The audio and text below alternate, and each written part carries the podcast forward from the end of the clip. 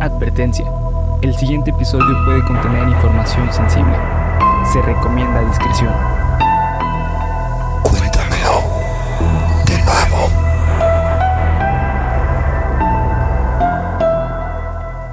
Geek Supremos presenta Cuéntamelo de nuevo, el podcast en el cual su anfitrión y servidor, César Briseño, los llevará a ustedes y a mi amigo y compañero Bernardo Herrera. por un viaje, por un viaje a lo desconocido. ¿Eres Faitelson o qué pedo? Por un viaje a lo desconocido. A la verga te quedo. Absurdo. Lo aterrador y lo fucking increíble. Bienvenidos, bienvenidos, bienvenidas. Es que fue como una mezcla entre difícil de creer, ¿no? Como Sí. que ya antes me salía mejor, güey. Esto es difícil de creer. Sergio Sepúlveda. Saludos, güey. A, ti no te admiro con tanto fervor como a otros, pero te mando saludos. Bienvenidos, bienvenidos, bienvenides a su capítulo número 122 de Cuéntamelo de nuevo. Estamos a uno del 1, 2, 3. 1, 2, 3. Eh, gracias por pasar su valiosísimo, valiosísimo tiempo aquí con nosotros en el canal. Primero que nada, primero que nada y rápidamente quiero recordarles que faltan dos días, dos días para el estreno del sencillo Crónicas del Universo Inexplorado de mi banda Los Dioses. Nuevo sencillo que próximamente va a tener un video increíble. De hecho, eso no lo he dicho en ningún lado. Nadie sabe que va a haber video, así que los que vieron este capítulo van a saber que hay video que grabó Bernie, güey. Sacando los platos sucios. Sí, güey. Es que luego pinche, no es pinche Juanpa, güey. Y Bernie fue el encargado de producir el video, así que por ahí vamos a estar hablando más de eso la siguiente semana. La siguiente semana. Eh, ¿Qué más? Ah, les recordamos que nos pueden seguir en todas nuestras redes sociales. Nos pueden encontrar como Geek Supremos en cada una de ellas. Eso es lo más importante, que no se les olvide, que no se les olvide. ¿Qué vamos a ver el viernes, Bernie? El viernes eh, arrancamos con el origen de la máscara de Michael Myers.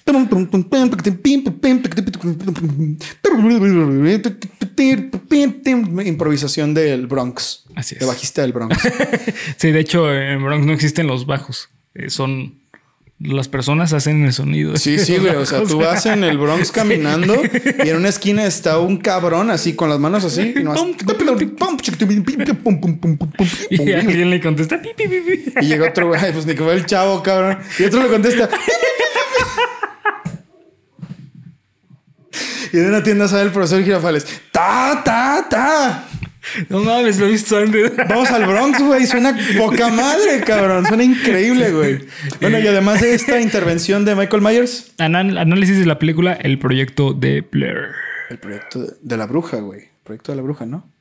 Ah, sí. El proyecto de la bruja de Blair. Eh, no se lo pierdan, que va a estar, mira, bellísimo, güey. ¿Nos gustó? ¿No nos gustó? Tienen que verlo. Mira. Así, mira. Pinche bruja ahí te va, cabrón. Rápidamente quiero hacer dos menciones, tres menciones rápidas. Un saludo a Edwin Hernández y voy a promocionar su canal Divulgarte y en Instagram como Divulgarte-EDJO de quién es el arte increíble que está en el banner de la cuenta de Facebook, del grupo de Facebook. Precioso, bonito, hermoso. Edwin, muchas gracias. Te la mamaste, visítenlo en sus redes sociales. Eh, y hoy es el cumpleaños de Felipe, güey. Sí. Hoy es el cumpleaños de Felipe, así que el día de hoy quiero mandarle un saludo enorme al eh, pendejazo de Felipe. Felipe, te quiero mucho, güey. Eres así, cabrón, un dios, güey, un dios. Y eh, la próxima semana lo vamos a tener de invitado. La próxima semana va a venir de invitado. Así- el que adivine de qué se va a disfrazar Felipe, le doy, le invito a una cena cuando lo vea, güey. Así firmado. Guarden este video. Cuando los vea, les invito a una cena. Y el, el sábado, el sábado de esta semana, es cumpleaños de Bernie, güey. Feliz cumpleaños a Bernie, 21 de octubre. ¿Cuántos años ya, Bernie? 27. Hijo de su chingada madre. Estoy en la. Estás en, estás en peligro, eh, Estoy güey. en peligro, estoy en peligro. Estás entrando al club del Mira, peligro. Tenemos la oportunidad para hacer esto enorme. No, güey, no, no la quiero. Gracias, desechémosla. Así que feliz cumpleaños, Bernie. Estás cabroncísimo. Lo quiero leer en este video, pero para el 27. Así, feliz cumpleaños, Bernie. El, 20 el 21, perdón, todavía no llega, pero estás cabroncísimo. Así que ya lo saben.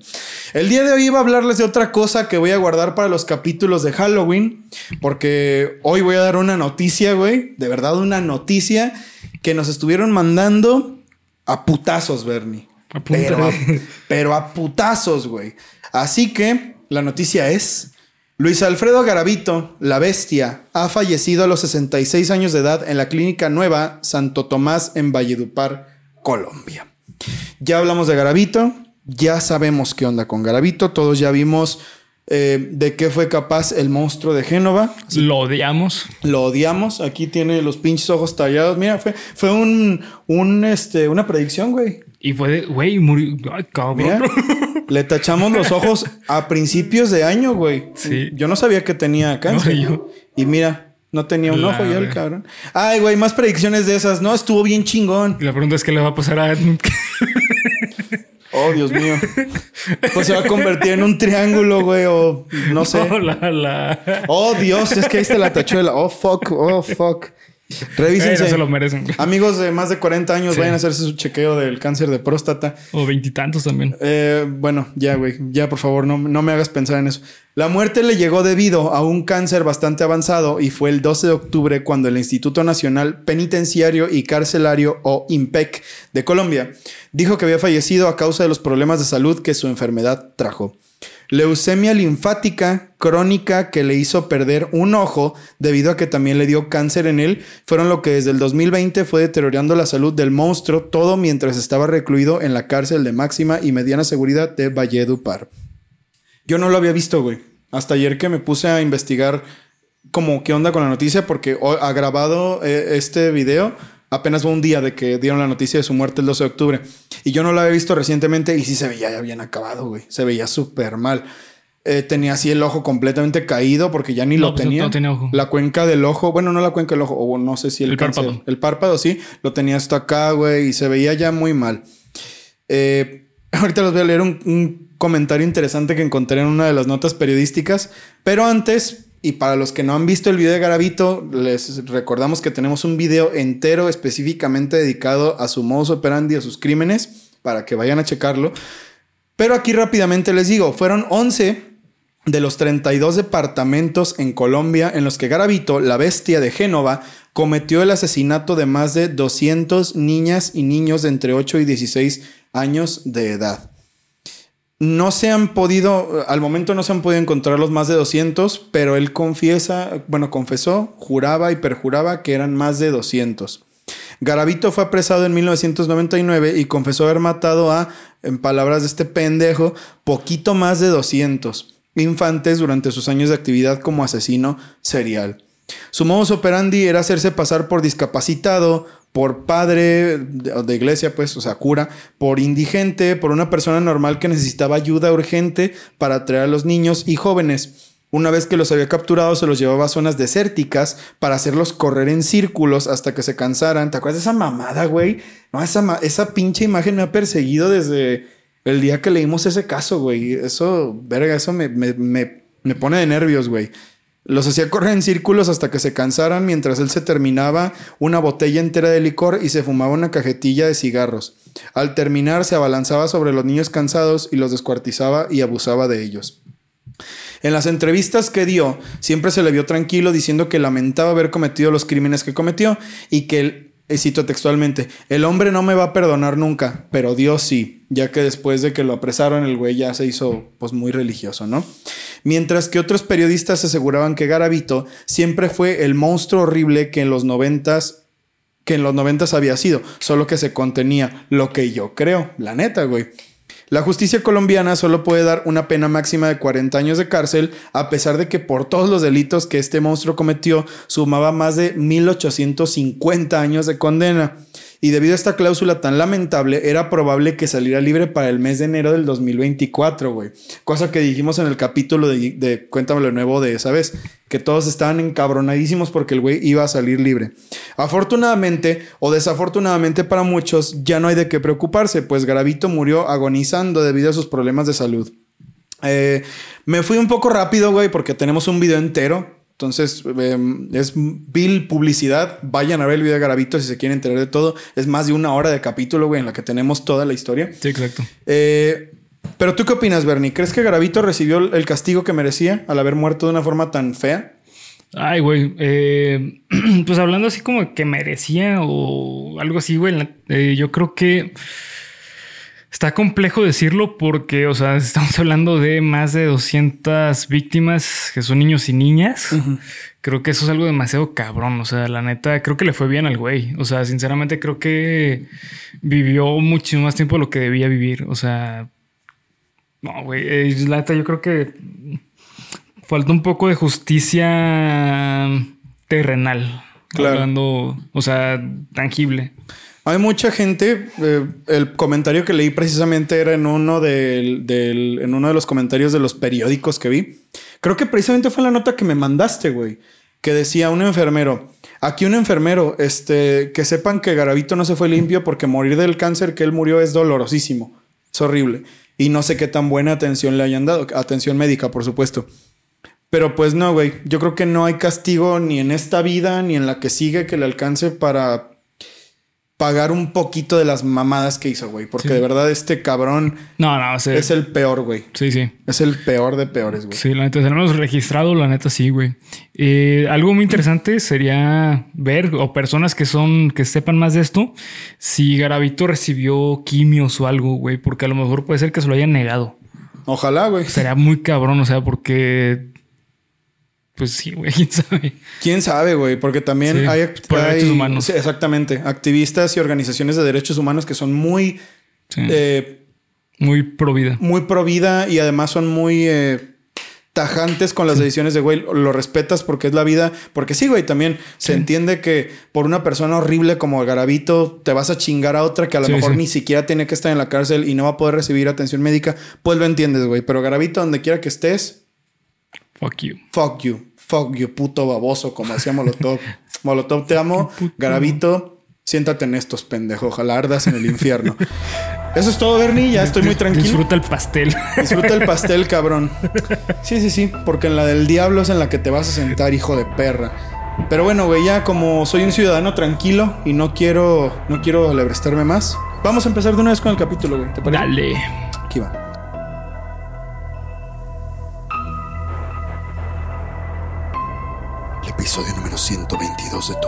Favorito de misterio está por empezar. Apaga la luz, sube el volumen y prepárate para aterrarte con Cuéntamelo de nuevo. De, de, de, de, de, de, de, nuevo, de, de, de, de, de nuevo, de, de, de, de, de nuevo. Honestamente, güey, el tema que estaba escribiendo no me gustó, güey. Iba muy mal. Íbamos a hablar. Lo voy a traer después, pero no. No le pude dar una. eh, como una conexión buena a un capítulo chido. Se estaba quedando de mucha información, muy poca participación. No había nada. Eran puros datos, güey. ¿Sabes? Y no era tan, no era tan divertido. Dos más dos, cuatro, ¿no? Así, así de, mira, güey, mm, el perro es chiquito. Sí, el, el niño juega con la pelota. Así puras oraciones así culeras. Y dije, no, güey, la neta es que esto no me está gustando. Esto, esto es una mierda. Entonces, como tenemos un grupo de Facebook, Bernie y yo, a lo mejor algunos sabrán, pues es medio desconocido el pedo, güey. No, no tiene mucha gente, o sea, casi 3 mil personas. Entonces, pues más o menos ahí la llevamos, güey. Y yo dije, va, o sea, es que ayuda, amigos de la comunidad suprema, por favor, ayúdenme. Y lancé esta pregunta en el grupo de Facebook. ¿Qué quieren ver, cabrones? Así, así, al chile. ¿Qué quieren de mí, güey? ¿Qué quieren que haga? Y Mayita Islas nos dio una idea que parece que a muchos les gustó. Y honestamente, güey, yo no sé por qué no lo había traído antes. Yo creo que porque es un tema muy, Muy arduo, sí. muy horrible. Ya te imaginarás lo que fue en menos de un día sacar toda la información de este caso, güey. Hasta tuve pinches pesadillas, güey. Pero creo que de verdad no hay mejor ocasión para hablar de este tema tan, tan horroroso que en una fecha, pues, alusiva a ello, ¿no? Al miedo y a este pedo. ¿Cómo lo fue? Uno de los peores eventos en la historia, no solo de, Estados Unidos, ni de las escuelas, de la humanidad, güey. La masacre de Columbine. Los tiroteos en las escuelas de Estados Unidos, ¿ok? No son nuevos, güey. Y de hecho yo creí que iba a ser, ah, mira, el, el incidente de Kentucky, el, el que estos güeyes decían que no les estaban copiando al del niño que se puso ropa militar y todo el pedo. Pero no, güey, los tiroteos en las escuelas de Estados Unidos son tan antiguos como 1800, güey. Ah, no mames, no sabía eso. Aquí te va. El primer tiroteo del que se tiene registro, bueno, no fue un tiroteo, güey, fue una riña entre dos cabrones que un profesor quiso parar. Fue el 12 de noviembre de 1840 cuando el profesor John Gardner de la Universidad de Virginia trató de contener a dos güeyes que se estaban peleando y uno le disparó en la cara por accidente. Lo, creo que de hecho lo, ejecutaron al güey que le disparó porque eso era muy común en ese entonces. Y antes de Columbine hubieron decenas de incidentes considerados tiroteos de la misma naturaleza. Ya que si bien la mayoría de los casos siempre eran esto, o sea, un maestro que lamentablemente se tuvo que meter entre dos pendejos, eh, bueno, sí, güey. Y a veces ni siquiera eran venganzas de padres contra maestros, de alumnos contra maestros, de maestros contra maestros, de maestros contra padres, etcétera, etcétera. el sadismo y el. mm, Pues, ¿qué te diré, güey? El ambiente de una forma de decirlo de tiroteo común. O sea, yo sé que no debería Pero haber- la, cuatra- la cuarta enmienda Ay, cabrón. protege eso. Hay tanto de eso aquí, güey. Hay tanto de eso aquí, güey. ¿Alguna vez has, has visto el documental? El de Eh, Bowling for no, Columbine. no, nunca. Muy bueno, güey. Yo creo que es uno de los mejores documentales de cualquier cosa que he visto en mi vida, eh, güey. Después de la bruja. Después, claro, güey. El viernes van a saber, güey. El viernes van a saber. Por ahí a lo mejor te gustó o te cagó, güey. O yo no sé, güey. Pero sí, güey, de verdad que le recomiendo mucho. Y está en YouTube, güey. Entonces, las mejores dos horas de mi vida invertidas en algo así. Porque es muy fuerte, güey. También es muy crudo de ver. Sí. Eh, pero el- el- a lo que iba con todo esto que les estaba diciendo es que la imagen, mejor dicho, de un tiroteo moderno, eh, sí, pues de- por decirlo de alguna manera, viene de ahí, güey. Digamos que Columbine fue el evento que marcó el precedente para cómo serían todas estas tragedias después. Lamentablemente, güey. No es algo bueno y es una mierda. Pero a ver, güey, vamos a ver. Primero vamos a, a tripear un poquito, Bernie, antes de entrar al guion, porque hay muchas fechas, hay muchos nombres y hay muchas cosas de las que se tiene que hablar. ¿Por qué la masacre de Columbine, si es que desde los 70s hay masacres, por qué la de Columbine fue tan famosa, güey? ¿Tú por, qué crees? Porque hay video al respecto, ¿no? De No, cámara de seguridad. Antes hubo una cámara de ¿Ah, sí? seguridad, sí, en, la, en la masacre de Kentucky o algo así, de Wisconsin o no sé qué. Antes hubo otra que también tenía cámara de seguridad, pero esta ganó, güey. Ah, esta yo me acuerdo que, bueno, o sea, yo no me acuerdo de haberlo visto.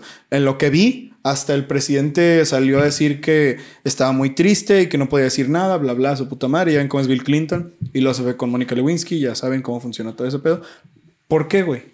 ¿Por qué esta fue tan famosa? Pues creo que también tiene que ver con la cuestión de la personalidad de los de los chicos, ¿no? No me acuerdo cómo se llaman. Bueno, de los eh, ¿cómo se dice? De los pistoleros. es que no sé cómo decirlo. Pues de los asesinos. De los asesinos, ajá, sí, de los asesinos, exactamente. Porque creo que ellos mismos se grabaron, ¿no? También. No sé, no, eso no sabía, güey. Creo que No, no pude encontrar eso. algo así, no sé. Bueno, el punto es que creo que pega por eso, ¿no? Porque eran como chicos normales, como visualmente hablando, como en cuestión de que pertenecían a un grupo muy específico a. eh, ah, es que ellos son de esta secta, o sea, de este sector, mejor dicho, ¿no? De hecho, güey. O sea, claro, Y todo eso. Manson, Marilyn Manson también, ¿no? Uy, güey, ¿no? Y es que de, de cultura pop hay un chingo, Sí. güey. Pero mira, fíjate, viene bien porque ¿qué dijimos que fue el protagonista de lo de la bruja de Blair haciendo un poco de foreshadowing? Ay, cabrón, no me acuerdo. ¿Qué, ¿Cuál fue el elemento más importante? Que parece, no sé. El- en general, que dijimos, ah, mira, güey, esta, esto está muy chido por este elemento específico. no me acuerdo, ¿no? El internet, güey. Ah, ok, ya, ya. Dijimos, ah, mira, esto de la bruja de Blair, todo está muy chido por el internet, bla, bla. Ajá. Por el internet. Sí. Porque lo que sí fue el primer evento del que hubo muchos indicios, mucha organización y mucha influencia por el internet, güey. Fue el primero que hubo así. Además de que, pues, los especialistas forenses y demás están de acuerdo todos en esto que les dije hace un momento. Columbine fue, de hecho, hay una cita, no puse quién la dijo, pero se- los, los especialistas dicen que Columbine puso el guion para los tiroteos No, eh, modernos, güey, ¿no? Además de que una de las cosas que más le molestó a la gente fue el actuar de la policía, güey. Porque nunca había pasado una situación tan grave como esta, güey. Ok. Y los equipos que llegaron se tardaron cuatro horas en meterse a la escuela, güey. No mames. Incluso dos, no, dos madres, güey. Tres horas después de que ya se habían suicidado estos güeyes, la policía no entró, güey. Y se murió un maestro porque no recibió la ayuda que, que necesitaba, la ayuda médica. Porque no sabían qué hacer, ¿Cómo actuar? Ajá. Entonces, marcó muchas pautas dentro de la seguridad y otras también fueron un fuck you enorme para las víctimas de las familias, güey. Ya van a ver por qué. Sin embargo, y uno de los problemas más importantes al hablar de Columbine es el control de armas en Estados Unidos. De hecho, y como, y como tarea, chavos, como tarea para el lunes, se van a ver el documental Bowling, Bowling for Columbine de Michael Moore. Porque la neta es que, güey, qué bueno. O sea, ya lo dije hace un momento, pero no puedo alcanzar a poner ahí suficiente énfasis. Es buenísimo, güey. Si les importa este tema, búsquenlo. Está en YouTube. Bowling for Columbine. Bowling como de boliche de, por Columbine. Pero vamos a empezar con los hechos directamente, güey. Ok, que creo que es lo más importante. Y al final vamos a tripear un poquito, güey, sobre los datos y sobre otros eventos, sobre el control de armas, porque esa es la otra parte del caso, güey. Creo que esa es la otra parte importante. Y además tenemos en el canal a un psicólogo profesional, güey. Sería muy pendejo no hablar de, de las causas de este caso, ¿no? las motivaciones. Porque eso es otra cosa, güey. Nadie sabe y nunca vamos a saber por qué pasó esto. Hay indicios, muchos indicios, pero nunca se pudo hablar con ellos como de por qué hiciste eso, güey, ¿sabes? Pero bueno, vamos a ver. Eh, los perpetradores de este crimen fueron Eric Harris y Dylan Klebold, ¿ok? De 17 y 18, de 18 y 17 años. El 20 de abril de 1999, en la escuela secundaria de Columbine en Littleton, Colorado, inició a las 11.19 del martes 20 de abril.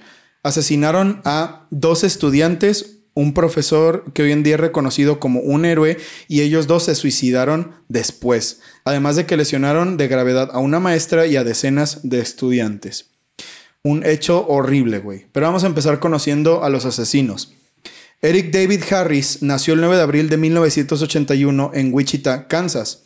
Un niño problema desde siempre hijo de un piloto de la Fuerza Aérea estadounidense, se mudó con toda su familia a Littleton cuando su padre se retiró del ejército en 1993. Durante toda su infancia no tenía un lugar fijo. Siempre se tenían que estar cambiando por el trabajo de su papá. Y esto hacía que él tuviera muchos problemas como para relacionarse con la gente. Y además de identidad. Porque el güey nunca pudo ser, o sea, nunca pudo ser el mismo porque siempre donde iba tenía que ser alguien para tratar de encajar. Eso es uno de los problemas que se creen que es más grave. Entre 1993 y 1995 conoció a Dylan Klebold y se hicieron buenos amigos desde entonces. Eric estaba fascinado por las historias que su padre le contaba de guerra y siempre que jugaba con sus amigos en la calle, ellos jugaban a la guerra y a que él era un héroe americano. Eric, debido a los cambios de residencia, tuvo que refugiarse en el naciente Internet y en la computadora y fue ahí cuando descubrió una de sus pasiones más importantes, los videojuegos. Concretamente, jugar al videojuego más porteado de todos los tiempos que hasta corre en un papel de baño. Doom. Eric estaba anonadado con la violencia extrema y todo lo que significaba jugar a Doom. Y así es que empezó a crear niveles especiales en el juego llamado los niveles de Eric Harris, que si ustedes son lo suficientemente versados en computadoras, los pueden bajar y los pueden jugar, güey. No tienen nada como de raro, así de, ah, mira, este es el prototipo de la masacre.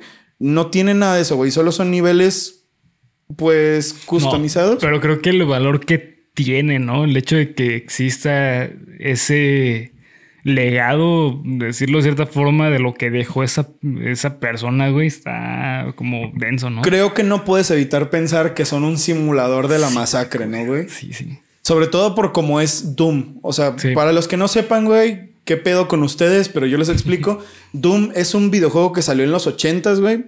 Este, que es en primera persona. Creo que fue el primer first person shooter en el que vas con la, o sea, tienes la, el arma así por arriba de la cámara para que la veas y le disparas a los monstruos, que son monstruos alienígenas de Marte, ¿no? Son demonios. Y durante mucho tiempo este juego fue súper, súper, súper criticado y cancelado porque era demoníaco, porque incitaba a la violencia, porque incitaba al odio, porque eh, daba mucho eh, esto de, ay, güey, es que las armas y la chingada. Mientras que en el documental de Bowling for Columbine abre diciéndote que tú puedes abrir una cuenta en un banco y te regalan un rifle. Por eso me mama el documental, güey, porque desde el... Una crítica muy... Sí, güey, desde el segundo uno ya te están dejando ver de qué va el pedo, ¿no? No es de que, ay, no, güey, mucho miedo. Es como hasta como chistoso verlo, güey. Es como, miren, güey, o sea, les parece, esto es una ironía, cabrón. Todo lo que pasó en Columbine es producto de un sistema que está de la verga. Es básicamente de lo que se trata el documental. Me gusta, me gusta, me gusta el documental. Pero bueno, esa es la historia, güey. O sea, el pedo que tiene que ver con Doom. Igual más adelante vamos a hablar de eso porque no solo llega ahí el pedo de Doom. Hay un boicot enorme, sobre todo de, grupos religiosos y gente que después se metió a eso. Pero esta es la historia al momento de Harris, ¿ok? De Eric Harris. Dylan Bennett Klebold nació en Lakewood, Colorado, el 11 de septiembre de 1981. Klebold fue hijo de una familia de creencias religiosas luteranas. No sé si el luteranismo tiene que ver con el judaísmo. No, no, no, son dos cosas distintas. Me encontré con esta información como pingponeada en muchos sitios. No, Decían que eran judíos y otros que eran luteranos. Entonces no sé. No sé a quién creerle. Porque en el cuaderno de, ah, de Eric Harris había cruces del partido que ya todos conocemos y decían que la motivación del tiroteo había sido antisemita. Pero no tenía sentido porque Klebold era su mejor amigo. Entonces, ¿por qué haría eso si su mejor amigo era de descendencia judía? Ya, eh, tengo entendido que él era, o sea, eh, este... Eric Harris, eh, ¿Quién ¿O el era otro? el judío? Klebold, Dylan Ajá, Klebold. Ajá, eh, Dylan sí era judío, güey. Ah, ok. Sí, eh, sí. Es que, bueno, eh, aquí más o menos desmenuzando cómo funciona el judaísmo, tú, eh, si eres hijo de madre judía, eres judío, güey. Porque se transmite por la sangre. Ok. Es un legado sanguíneo. Ah, ok. Ajá. Ok, ok, ok. Entonces, Entonces debe ser eso, güey, Sí. ¿no? Y uno de los motivos que se dijeron fue, no, es que fue un ataque. De hecho, es raro, güey, porque una de las causas, haciendo foreshadowing, es que fue una venganza de los judíos contra los americanos por no sé de qué forma y se dijeron muchas pendejadas, güey. sí, sí, como siempre. Pero pues no, nada que ver, nada que ver. El punto es que lo, lo menciono porque es parte de las teorías de por qué pasó lo de Columbine. El punto, güey, es que era una familia pacífica. De hecho, ellos se consideraban pacifistas, güey. Así tal cual. Su papá era un güey que, hola, mucho gusto, mi nombre es tal cabrón y soy pacifista. Casi, casi así era como se presentaban ellos, güey. Incluso eh, eran parte de una comunidad activa religiosa. Dylan era un chico altamente inteligente. De hecho, perteneció tres años a un programa de niños superdotados, pero esto lo llevó a desarrollar una timidez enorme y una profunda depresión y desprecio por su vida, ya que a pesar de sí tener un grupo de amigos, solían meterse mucho con él por su aspecto cosa que él escribía en su diario, pero no como odio a la humanidad como Eric. Más bien él lo convertía en poesía y pensamientos existencialistas sobre lo bueno o malo de las personas. Él era el sad boy y el otro el que estaba emputado con la vida. Entonces cuando se juntaron, pues Sí, una, las patologías se traen. em- así empataron, güey, como un pinche tomacorriente y un, y una, un enchufe, güey. Pero bueno, güey, volviendo a la amistad de los chicos, ellos encontraron que tenían intereses en común. La música, le- les gustaba Marilyn Manson, les gustaba Ramstein, que también, puta madre, Sí, como como le llovió. cómo les llovió en ese momento exactamente. Los videojuegos, les gustaba Doom, les gustaba Duke Nukem, etcétera, etcétera. Y se empezaron a ser bastante unidos. La personalidad fuerte e iracunda de Harris y la débil y depresiva de Klebold fueron un match perfecto y poco a poco fueron cometiendo actos vandálicos para vengarse de la sociedad que tanto odiaban. Cuando empecé a leer decían que Klebold no era así, que él se dejó influenciar mucho por, por Eric Harris. Y conforme fui leyendo el diario de Eric Harris, sí se ve mucho que él como que lo jalaba, güey. Sí, tiene sentido por las, por las personalidades. Porque uno eh, era eh, este, introvertido y el otro una persona extrovertida, güey. Entonces la combinación suele ser ese tipo de cosas. La introvertida es más fácil de manipular, güey. Tal cual. De hecho, Eric Harris no tenía muchos problemas para socializar. Él era más desinhibido. Sí, era más- Pero Dylan Klebold sí tenía Sí. muchos problemas para socializar. Quemaban cosas de los vecinos como las plantas o el pasto, le lanzaban rollos de papel higiénico a las casas y cosas pues pendejonas, ¿no? De Estados Unidos. Sin embargo, su comportamiento criminal empezó a escalar hasta que un día robaron una camioneta y se robaron los equipos electrónicos que había. Para evitar la cárcel, los chicos fueron metidos a un programa de reinserción social por solicitud e influencia del padre de Harris, quien era militar. Y ellos se comportaron de manera excelente, o sea, los chicos, para que todos estuvieran tranquilos. Pero pues ya les dije que eran eh, personas muy listas y todo, ah, todo lo fingieron, güey. Eran muy manipuladores. Todo lo fingieron. Pero antes de pasar a lo siguiente, esta, esta fase de, de cuando los detuvieron y metieron a Harris a un, a un, pues no un psiquiátrico, güey, lo llevaron a consulta y sí le dieron medicina. De hecho, de una vez voy a decir cuál es la medicina. Eh, espérenme, porque el pinche guion está larguísimo. Se llama fluvoxamina. Según leí, la fluvoxamina es un antidepresivo muy fuerte, güey. Muy, muy fuerte. Que hay gente que cree que lejos de ayudarlo, lo motivó bien cabrón, como que lo prendió a estar activo, güey. Como lo que, bueno, no sé, no sé si sea verdad, pero eso que pasó en Los Simpson cuando a Bart, a Bart le dieron Ritalin, ¿te acuerdas que el güey no se sentía más tranquilo, sino que el güey estaba todo así que robó un tanque y la verga? Sí, sí. Según eso le pasó a este güey. Sí, sí, es posible que pase, güey. Yo no sé si sea cierto, pero ahí tienen el- el- el- la opinión del experto, ¿no? Eh, el punto de todo esto, ¿verdad? Es que este tiempo de verdad se buscó una rehabilitación muy cabrona para los dos. Muy cabrona, porque sí se dieron cuenta de que no estaban bien. Se dieron cuenta de lo- los papás de Klebold se dieron cuenta de que él estaba mal y los papás de Harris ni se diga. Pero los papás de Harris eran bastante ausentes, güey. Bastante ausentes. La mamá de Klebold era muy eh, amorosa con él. Pero la gente que ha tenido depresión sabe que no es tan simple, güey. Nada, para nada. Que de hecho no es que no sea tan simple, es que estás enfermo, güey. Es una, es una enfermedad como tal, ¿no? Eh, no, es un trastorno, es diferente. Ok. Eh, lo que pasa es que, o sea, muchas veces las personas conceptualizan eh, la depresión con sentirse triste. Que no es eso. O sea, una cosa es la emoción de la tristeza y otra cosa es este Tener depresión. Depresión, exactamente. La depresión tiene que ver con una cuestión eh, biológica, o sea, es algo eh, orgánico, no es solamente una visión de la vida. Tiene que ver con tu funcionamiento neuronal, eh, tiene que ver como, también tiene que ver mucho tu personalidad, o sea, es un chingo de factores, güey. Ya. Entonces, no, o sea, una persona con depresión no es que te sientas como que, ay, güey, qué día tan malo me fue. No, es una persona que, que realmente le cuesta trabajo eh, seguir adelante porque hay un chingo de factores que lo mantienen Abajo. abajo con las emociones, güey. Imagínate esto, güey, y tener un amigo que todo el tiempo te está metiendo en la cabeza ideas de que quiere matar gente, Sí, de que güey. quiere deshacerse de los pendejos, No, de que Pinche cabrón. obviamente, güey, que te va a jalar, ¿no? Y para muy, muy, muy mal. Sí. Por eso los papás no se esperaban lo que pasó después, pero los dos empezaron por el mismo camino. Y los problemas que tenían fueron escalando cada vez más y más Claro. y más y más, ¿no? Como en toda conducta asesina, que termina en asesinato. Harris, como buen internetero en los noventas, tenía su propio perfil en el antiquísimo y pionero de los blogs AOL, que es el America Online, en el que se hacía llamar Rep por rebelde y Rep Doomer porque le gusta, porque era rebelde y le gustaba Doom. Este blog se llamaba You Know What I Hate, que es Sabes lo que odio.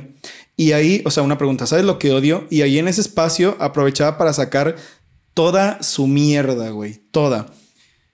Pero es que mira, güey, voy a, ci- voy a citar algunas de las entradas para que ustedes vean la- el tipo de cosas que escribía. Todo este material lo voy a empezar a dejar desde el lunes, güey, para que la gente lo vaya viendo. Eh, Bueno, me imagino que si ya, si están viendo este video, ya lo vieron, va a estar ahí desde unos días antes en Twitter, porque es mucho, güey. Es mucho. El diario tiene 20 páginas, esta madre son como 15, o sea, hay mucho que leer con respecto a cómo pensaban estos güeyes, sobre todo Harris. Cito textualmente. ¿Sabes lo que odio? Cuando la gente no se fija por dónde putas va. Luego se estrellan contra mí y me dicen, perdón, o fíjate, ni a... La próxima vez que vuelva a pasar le voy a arrancar dos putas costillas y se las voy a meter por los malditos ojos. ¿Sabes lo que odio? OJ, refiriéndose a OJ Simpson. Dios, odio este puto juicio sin importancia. ¿Quién está tan pendejo como para que le importe este maldito juicio? No es diferente de cualquier otro juicio de asesinato. Alguien dígale a esos reporteros que se consigan una maldita vida. ¿Y qué mierda ganamos viendo este juicio de cualquier manera? No son noticias, es solo un juicio. ¿Sabes qué amo? Cuando algún niño pendejo se vuela la mano en pedazos porque no supo que cuando la luz se prende necesita soltar el petardo antes de que explote. Jajaja, maldito estúpido. Dios mío, ¿sabes qué amo? La selección natural. Dios es la mejor cosa que le ha pasado a la maldita humanidad. Deshacernos de todos los organismos estúpidos e inútiles, pero todo es natural. Sí, me encantaría que el gobierno removiera todos los señalamientos de peligro para que todos los imbéciles se lastimen de manera horrible o se mueran. Y boom, no más imbéciles, jeje. ¿Sabes qué odio? El racismo. Personas que piensan que los negros, los mexicanos, los asiáticos o personas de cualquier otra raza o país, además de los blancos americanos, tres puntos, gente que crea que esas personas deben ser sacadas a la calle, quemadas y que les deben arrancar los brazos. Entonces espero que toda la gente de la raza que tú odias, entonces venga y te mate a ti. Y si eres una mujer, que venga una persona de la raza que odias y te abuse para que tengas que criar al niño que odias.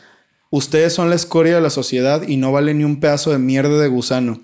Espero no encontrarme con ustedes haciéndole burla a alguien de una minoría, porque si los veo le rompo las putas piernas con una cuchara de plástico. Si te das cuenta, está muy, estaba muy enajenado de la sociedad, güey.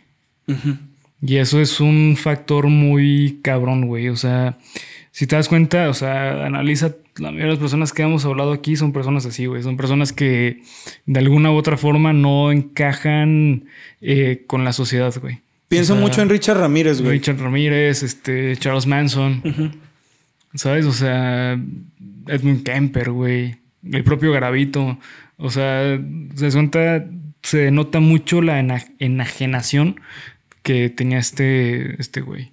Porque Era no, muy- era, no era simplemente de. Sí, güey, vas manejando y te emputas ah, muérete. O sea, este güey de verdad era. Sí, no lo dejaba ir, o sea, se, se lo tragaba, se quedaba con el odio, güey. Y además era como que. Yo no sé qué tanto haya contribuido esto, ¿verdad?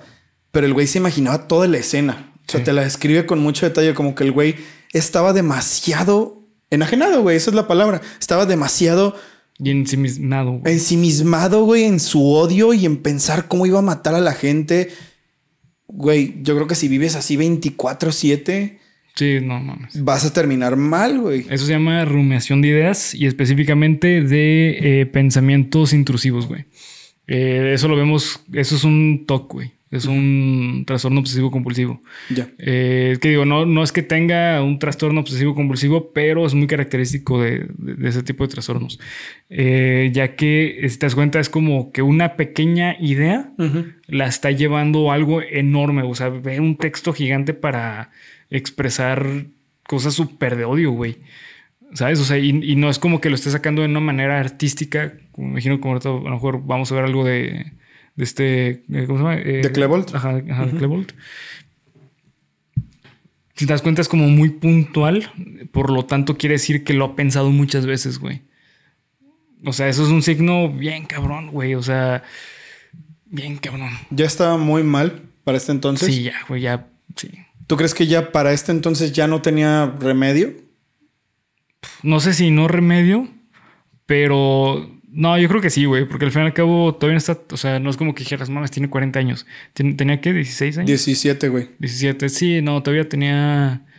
Si se hubiera actuado en su momento, a lo mejor se hubiera podido haber hecho algo, güey. Sí, lamentablemente sí. Como pueden ver, Eric era una persona bastante, bastante enojada que encontraba algo de consuelo en escribir todas sus cosas en este sitio. Además de que a veces citaba también a Klebold con el alias vodka, bebida que Klebold tomaba muchísimo, güey, a los 17. Otro signo de. Sí, sí, güey, todo, todo está mal, güey. O sea, nos ponemos a sacarle y sacarle y sacarle. y Eran gente que tenía un modo de vida Sí, ya muy podrido por la edad que tenían, güey. Sí, güey, tal cual. Muy, muy malo y qué lamentable, güey, porque al fin y al cabo ni siquiera eran adultos todavía. O sea, No, 17 años, güey. estaban en plena adolescencia.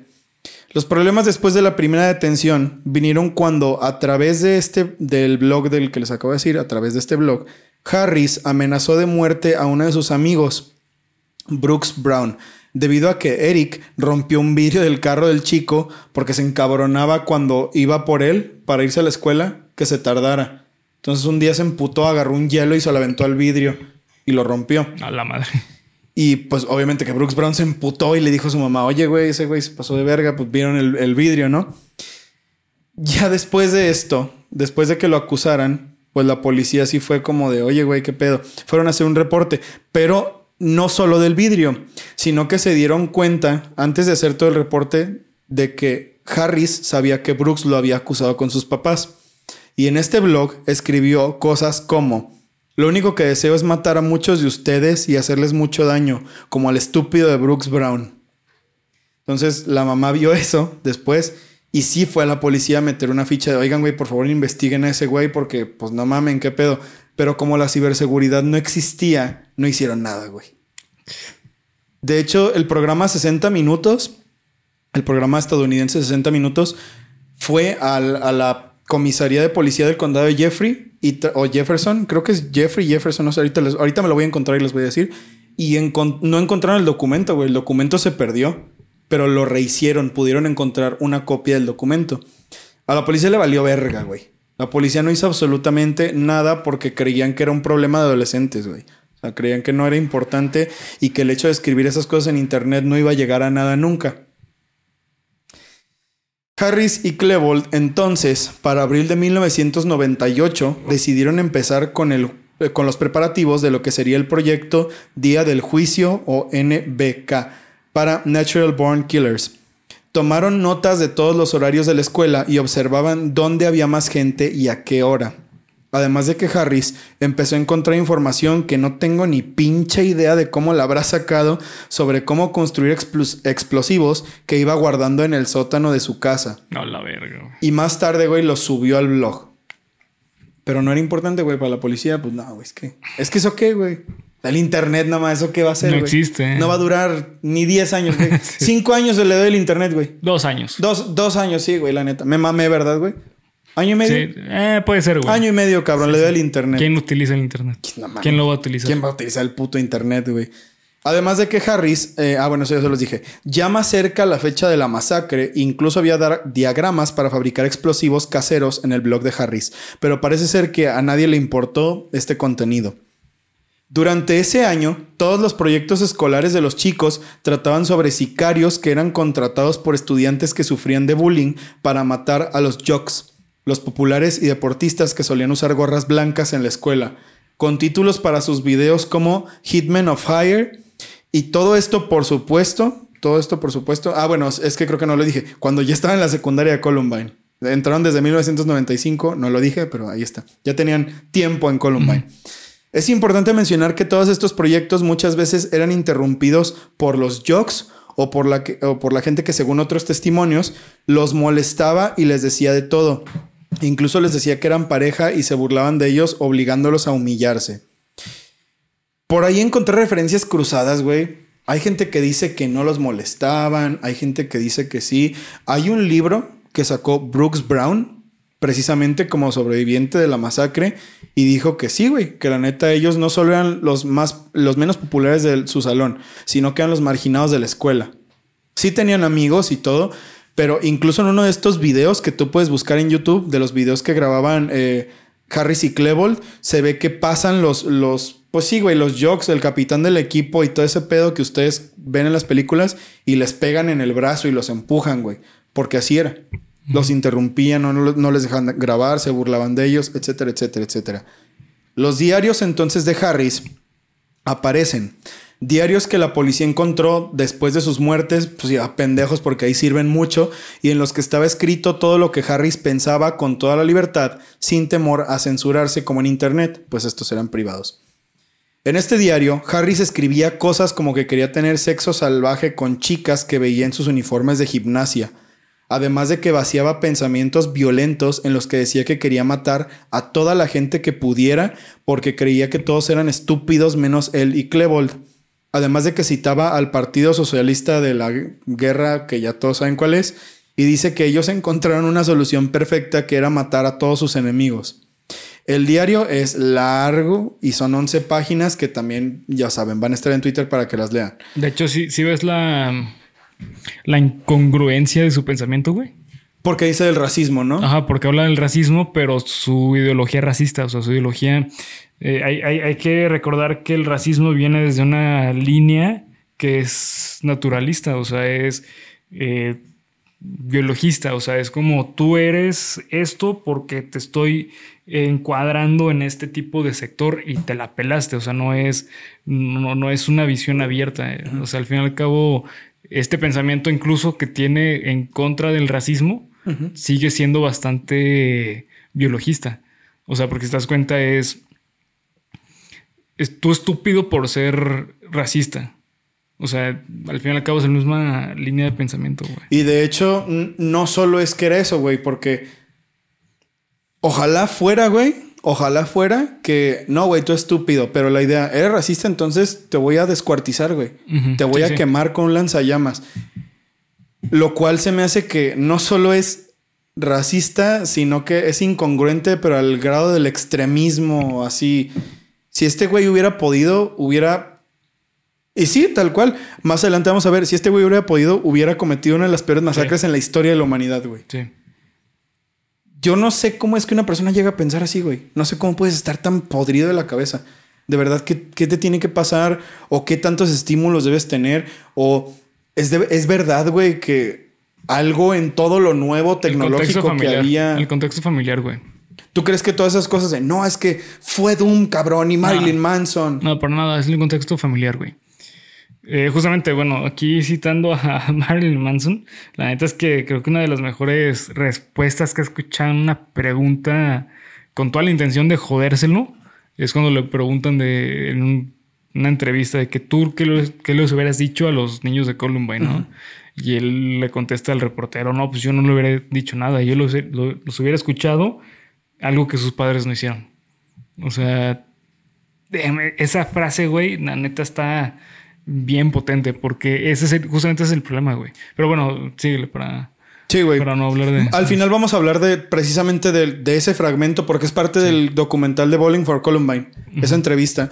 Y Michael Moore lo apoya mucho, güey. Sí, le, dice, sí sabías que cuando pasó la masacre, el, el presidente ordenó tirar 200 bombas en no sé dónde y el güey le dice, ¿qué opinas de eso? Y le dice Michael, pues sí, güey, es irónico porque yo soy el malo pero yo no tengo tanta influencia como el presidente. Pero la gente, por como me he visto, me pone la influencia que deberían de ponerle al presidente. No, güey, es una, es una verga, güey. En serio, ese documental, por tercera vez, véanlo, güey. Les va a mamar. Ahorita vamos a hablar más de eso.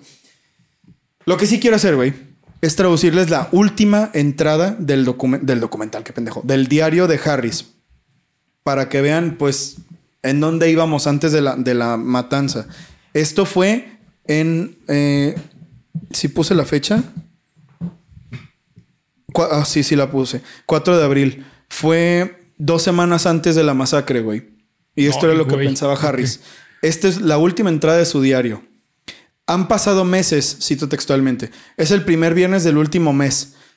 Han pasado demasiadas cosas el último mes sabiendo que se iban a matar. Vodka tiene una, o sea, Clebold, tiene una Tech 9 y ya probamos disparar a todos estos bebés. Tenemos 6 cronómetros listos, 39 grillos, o sea, bombas pequeñas, 24 bombas de tubo y el napalm está siendo construido. Ahora mismo estoy trabajando en terminar todas estas bombas. NBK, o sea, el proyecto de la matanza, llegó rápido. ¿Por qué mierda no estoy avanzando en nada? O sea, sí soy amable y genial, pero no. Quizás estoy esforzándome demasiado, pero quizás por el tiempo deba hacerlo. NBK está cerca. La cantidad de, ironía dramática y foreshadowing es putas genial. Todo lo que veo y escucho lo puedo relacionar con NBK, matar gente, construir bombas, disparar armas. A veces se siente como una puta película. Quisiera poner un par de minas alrededor de la ciudad para ver si mato un par de cabrones más. Unos puntos más al contador no vendrían mal. Los odio a todos, hijos de perra, por dejarme afuera de las cosas divertidas. Y no empiecen con su, ay, es que eso es tu culpa, porque no lo es ustedes tenían mi teléfono y yo les preguntaba, pero no, no, no, no dejen que el rarito de Eric venga, oh, no. No, es que está bien roto, güey. O sea, el vato, la neta, estaba muy roto, güey, muy, muy roto. ¿E-, ¿Eres el que viajaba mucho? No, ¿verdad? Sí, Eric Harris. Sí, sí, es que estaba roto, güey. O sea, y se nota cabroncísimo que la familia de este güey ni figuraba en su vida. O sea, porque Mira, güey, esto una vez yo lo dije en una clase iniciando la, universidad y varias compañeras nos dijeron como que no mames, este vato qué pedo. Pero creo que queda bien verga con esto, güey. eh, estamos hablando sobre eh, los pensamientos como negativos, ¿no? Que tú mismo te pones. Y justamente lo que yo decía es como, güey, pues es que, o sea, mientras te tengas a ti mismo, no necesitas realmente, o sea, nunca vas a estar solo. ¿Sabes? O sea, mientras estés tú contigo, no vas a estar solo. Es verdad, güey. Yo sí creo que es verdad. Sí, sí, o sea, totalmente. Yo también lo creo, güey. O sea, de hecho, esa es una manera muy, a mi punto de vista, muy sana de ver cómo, o sea, eh, emocionalmente, pues que realmente siempre vas a estar contigo, güey. O sea, ¿por qué? Porque tú eres capaz de hacer las cosas. No necesitas de los demás para lograrlo. O sea, contigo mismo lo, tienes, en, en un sentido como eh, no, no totalitario decir así, no necesito a nadie, güey. Pero, güey, mientras estés contigo, pues creo que la vida es bastante feliz, ¿no? O sea, pero para tener esa visión, tienes que tener una visión de ti muy bonita, güey. Además que empecé diciéndoles, güey, este güey desde niño no era él.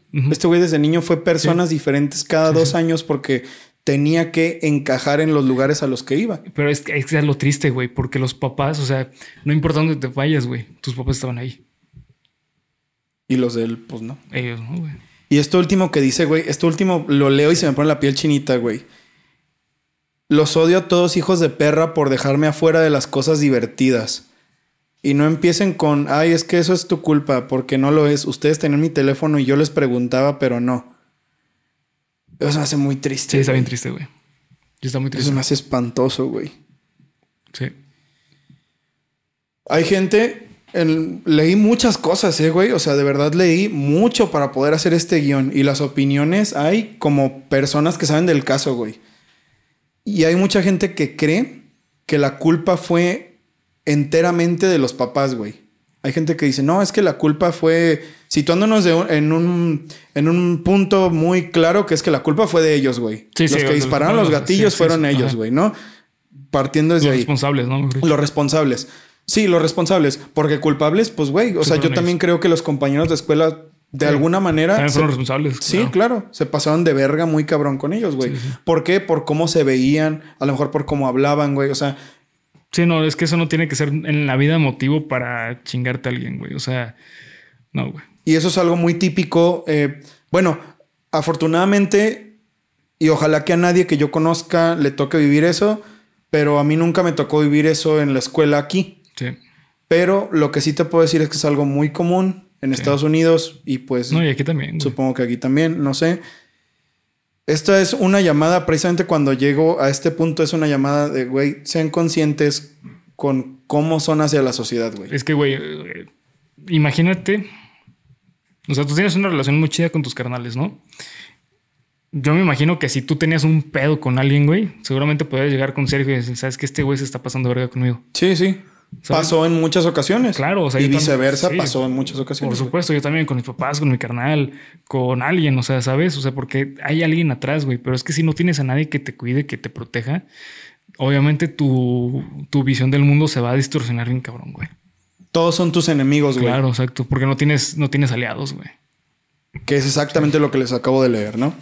No se justifica nada de lo que hizo en Columbine, obviamente sobre todo porque tuvieron oportunidad de vengarse de sus supuestos bullies. Sí. Pero estos güeyes, bueno, es que en esta entrada, güey, vemos a alguien triste en la entrada del, diario. Sí. Roto. Roto, güey. Muerto en vida, güey.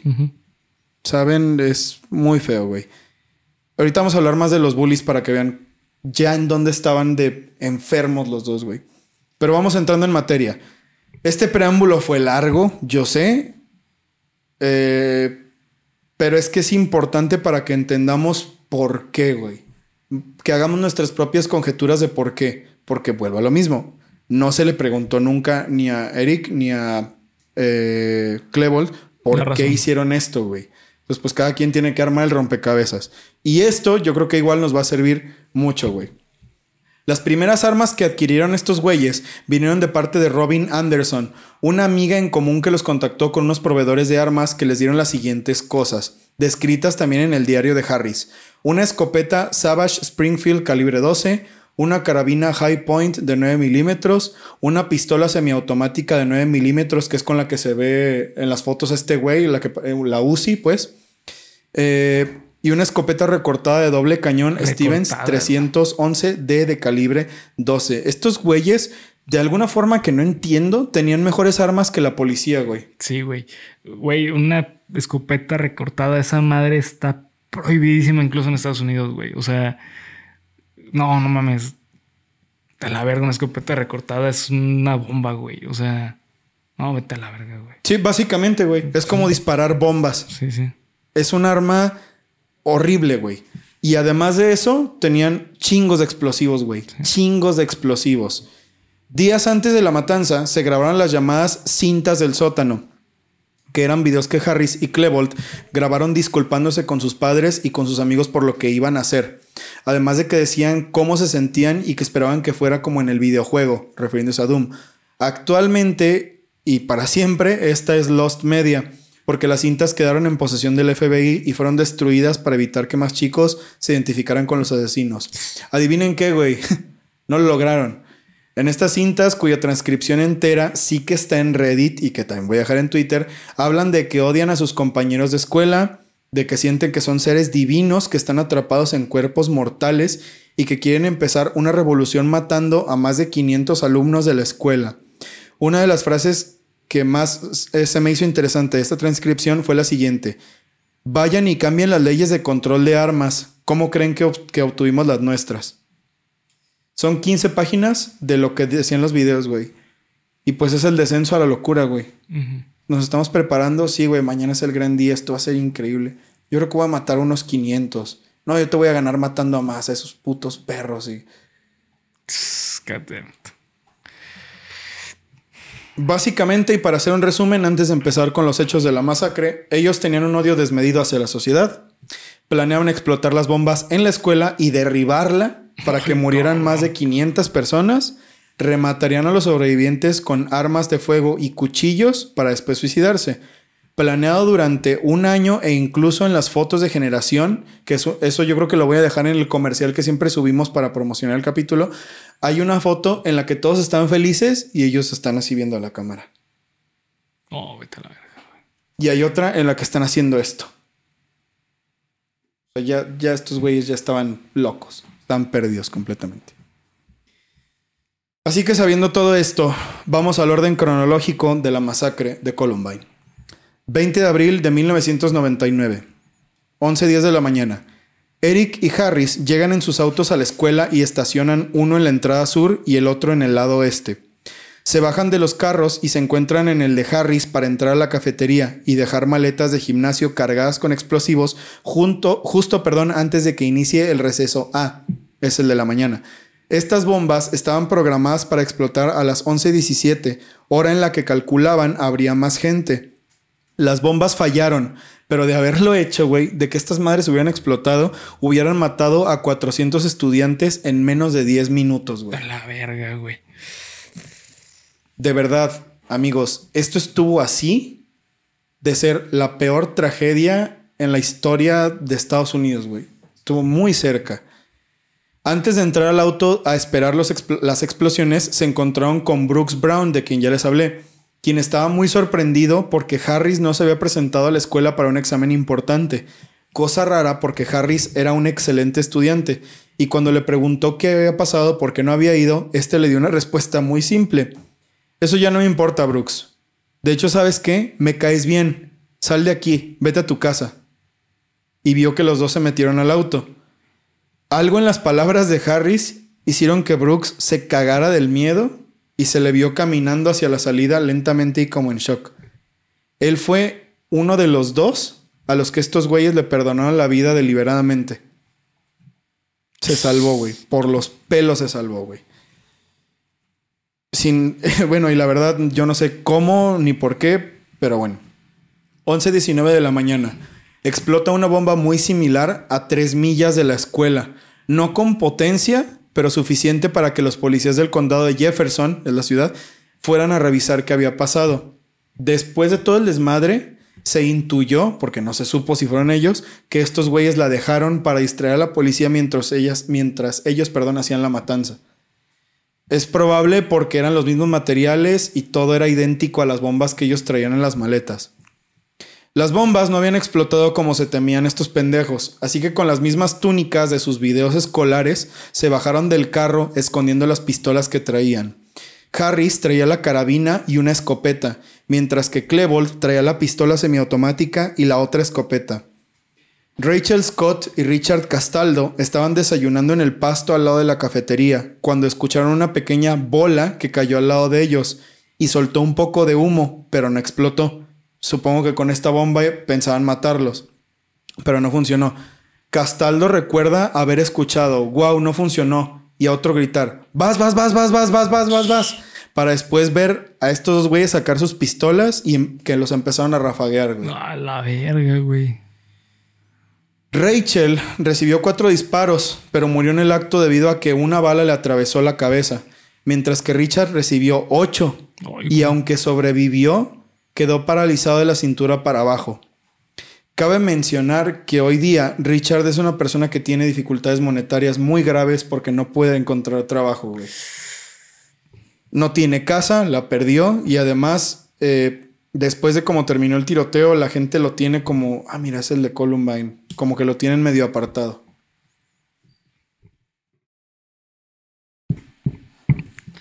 God damn it. Daniel, eh, Daniel Sean Graves y Lance Kirkland salían de la escuela al espacio para fumadores cuando fueron sorprendidos por los asesinos de frente. Los tres fueron rafagueados y cayeron al piso inmediatamente. 11.22 de la mañana. Desde la posición en la que estaban, en lo alto de las escaleras de la entrada oeste, Klebold y Harris podrían ver a todos los cuerpos tirados.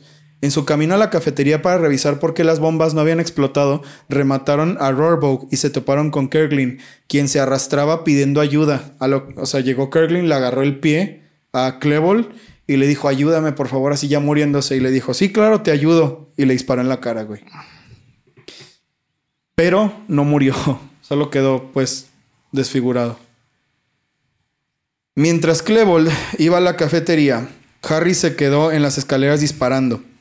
Anne-Marie Hu- Huchalter fue una de estas víctimas a quien hirieron de gravedad y corrió a refugiarse en la cafetería.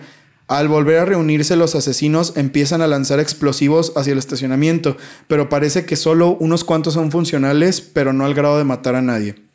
11.24 de la mañana. El profesor Dave Sanders escucha los disparos y se da cuenta de que hay peligro grave, así que junto a otros maestros guía a los alumnos a través del momento y les dice a todos que se tiren al piso. Simultáneamente, la maestra de arte Patty Nelson se da cuenta de que afuera hay dos estudiantes con armas de juguete y sale por la ventana a decirles que calmen su desmadre, ya que ella cree que están grabando un video que está asustando a los otros estudiantes. La señora se asoma por la ventana y la ventana explota bien cabrón de un tiro que le dan. Y todo el vidrio de la ventana se le clava en el hombro, güey. La señora no entiende qué pedo, voltea a ver que está sangrando y empieza a correr. Empieza a correr así despavorida y se sube a la biblioteca, donde hay más gente atrincherada allí en la biblioteca. El oficial de policía, Neil Gardner, llega a la escuela debido al reporte inicial de que había tiros en la escuela de Columbine y una muchacha en el piso, quien era la primera de- de las que les hablé, no recuerdo su nombre, a la que mataron inmediatamente. Harris voltea su atención hacia, el hacia él, hacia el policía, todavía en las puertas de la sección oeste de la escuela, y le empieza a disparar. El policía intercambia varios tiros contra Harris, así en un tiroteo los dos, pero nadie se hace daño.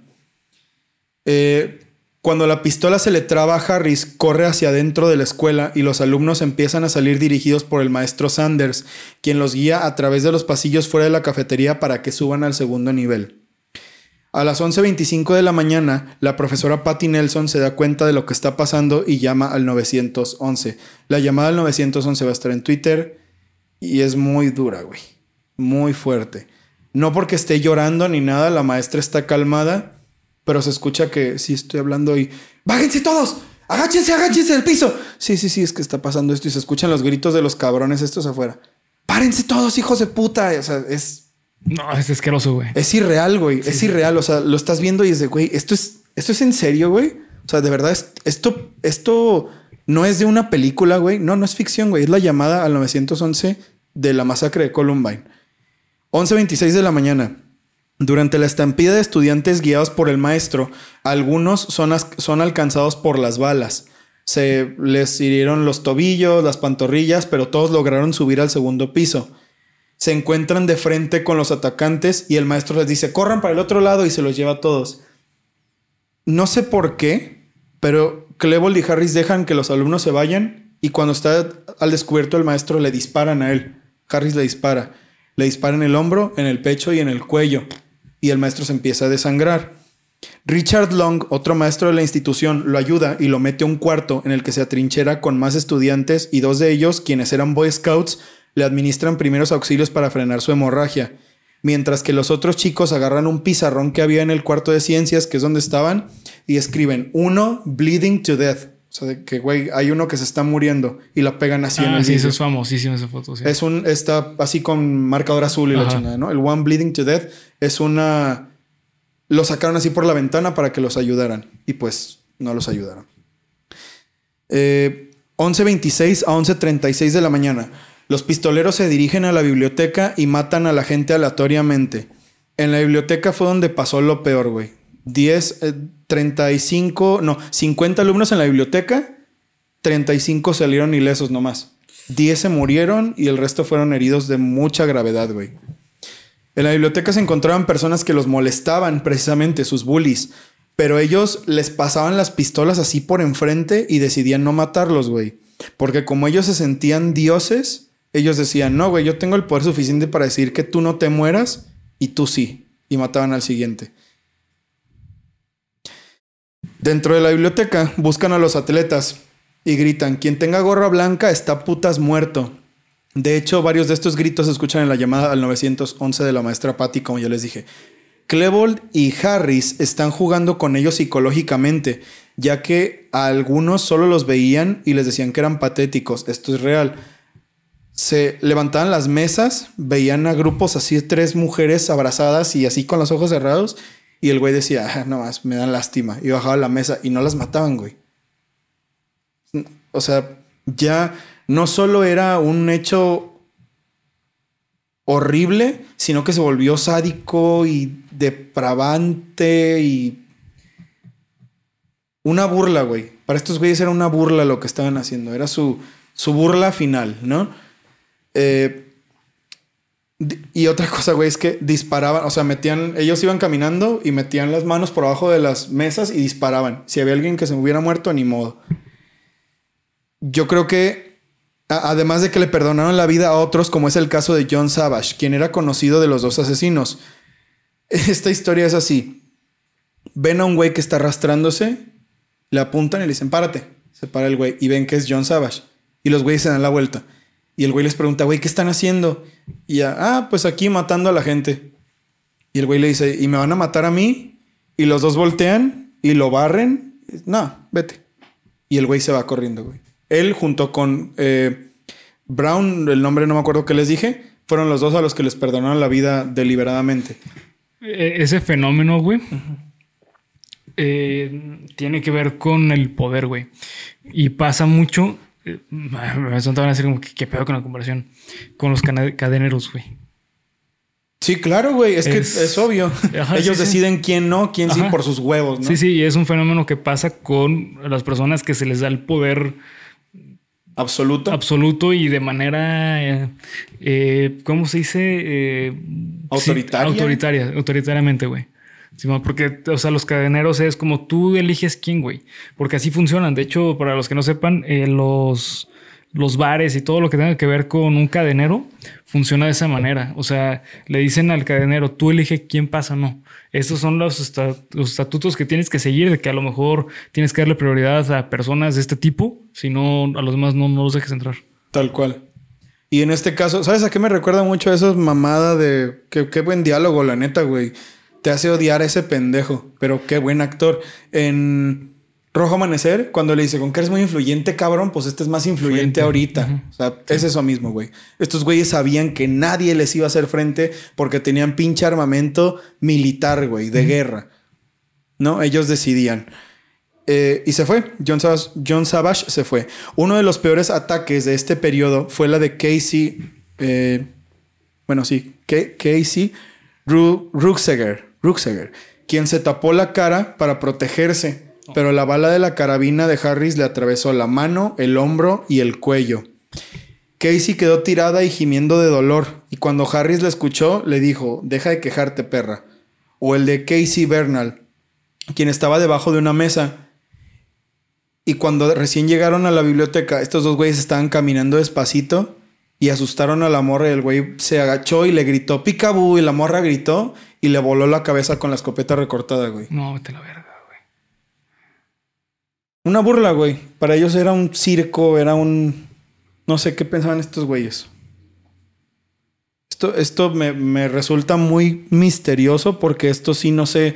No sé qué pedo, no entiendo nada, güey. Más que... Sí, güey, claro, tenían problemas muy graves en casa, pero... ¿De dónde, güey? O sea, no mames, se fue de cero a mil en coma cinco segundos, güey, ¿sabes? O sea, es- No, es que ya. No, no, no, no. Al contrario, güey. Es algo que. eh, es un odio acumulado que llevaban durante años, güey. Eso es el problema, güey. Es, es un. Y más este Harris, güey. Este güey llevaba toda la vida con un odio creciente. O sea. Mejor dicho, ese fue ya el momento en que liberó todo el odio que tenía, güey. Y además sí, es verdad eso. Sí, se escuchaban diciendo cuántas ganas tenía de hacer esto. Ya, ya lo necesitaba. Según testigos que dijeron que después los oyeron, ese era un, un diálogo entre ellos recurrente. Que ya lo necesitaban, que eres mejor de lo que se imaginaban, bla, bla, bla, bla, bla, bla. Pues sí, ya lo tenían todo bien medido, ¿no? El culatazo de la escopeta, del escopetazo que le dieron a, a Casey fue tan duro que se le salió de las manos y le pegó en la cara rompiéndole la nariz. Entonces el güey empezó a sangrar. El oficial Gardner pide refuerzos y estos llegan para empezar a disparar hacia las ventanas de la biblioteca, donde se ven Harris, a Harris y Klebold parados. Intercambian tiros desde la ventana, pero ninguno llega a nada, nadie se hiere. Los asesinos escapan de la biblioteca habiendo matado a varios estudiantes ahí. La maestra Patty se queda escondida junto con otros maestros en los cuartos de la biblioteca. De 11.36 a 11.44 de la mañana, Harris y Klebold se dirigen hacia el salón de ciencias y aunque pasan por muchos salones donde podían ver a través de los vidrios a los estudiantes y maestros refugiados y abrazados, no se esfuerzan en meterse, como si no fuera su objetivo real matarlos a todos. No entiendo por qué. Los más chicos, eh, ah, no, perdón, no, no, no se crean. Los chicos, o sea, eh, Harris y Klebold, bajan a la cafetería otra vez donde se ve que le disparan a las bombas que no habían explotado para tratar de detonarlas, pero nunca explotan. Toman agua que dejaron los estudiantes que huyeron de sus vasos y según testigos que se escondían todavía en la cafetería, estaban repitiendo la frase, hoy es el día en el que el mundo se acaba, hoy es el día en el que putas morimos. 11.46 de la mañana. Klebold se ve esforzándose por detonar las bombas en las cámaras de la cafetería y lo logra. Un fuego violento se propaga por uno de los lados de la cafetería y los sistemas contra incendios se prenden para sacar agua y empezar una alarma. Alarma que no se apagó hasta las 4 de la tarde, güey. O sea, imagínate la pinche desesperación de saber que hay problemas y escuchar bep, bep, bep, bep, más el agua cayendo, inundando todo el pedo. horas, güey. No, vete a la verga. Sí. Pinche escenario No, no, mami. claustrofóbico. Güey, ahorita nomás te lo estoy diciendo y me siento así, güey. Apocalíptico, güey. O sea, no, vete El fin del mundo, güey. Sí, sí, claro. güey. El fin del mundo. Eh, en los minutos siguientes, siguientes se ve como los refugiados en la cafetería huyen y algunos arrastrándose debido al daño que habían sufrido anteriormente. 11.46 a 11.59. Los sospechosos son identificados por una de las secretarias de la escuela y esta le da la descripción exacta de quiénes son y de la ropa que traen a la policía que estaba en el teléfono. Klebold y Harris no tienen claro qué hacer, así que salen de la cafetería, van a las oficinas de la escuela, bajan de nuevo a la cafetería y durante un rato solo se les ve ahí parados sin hacer nada.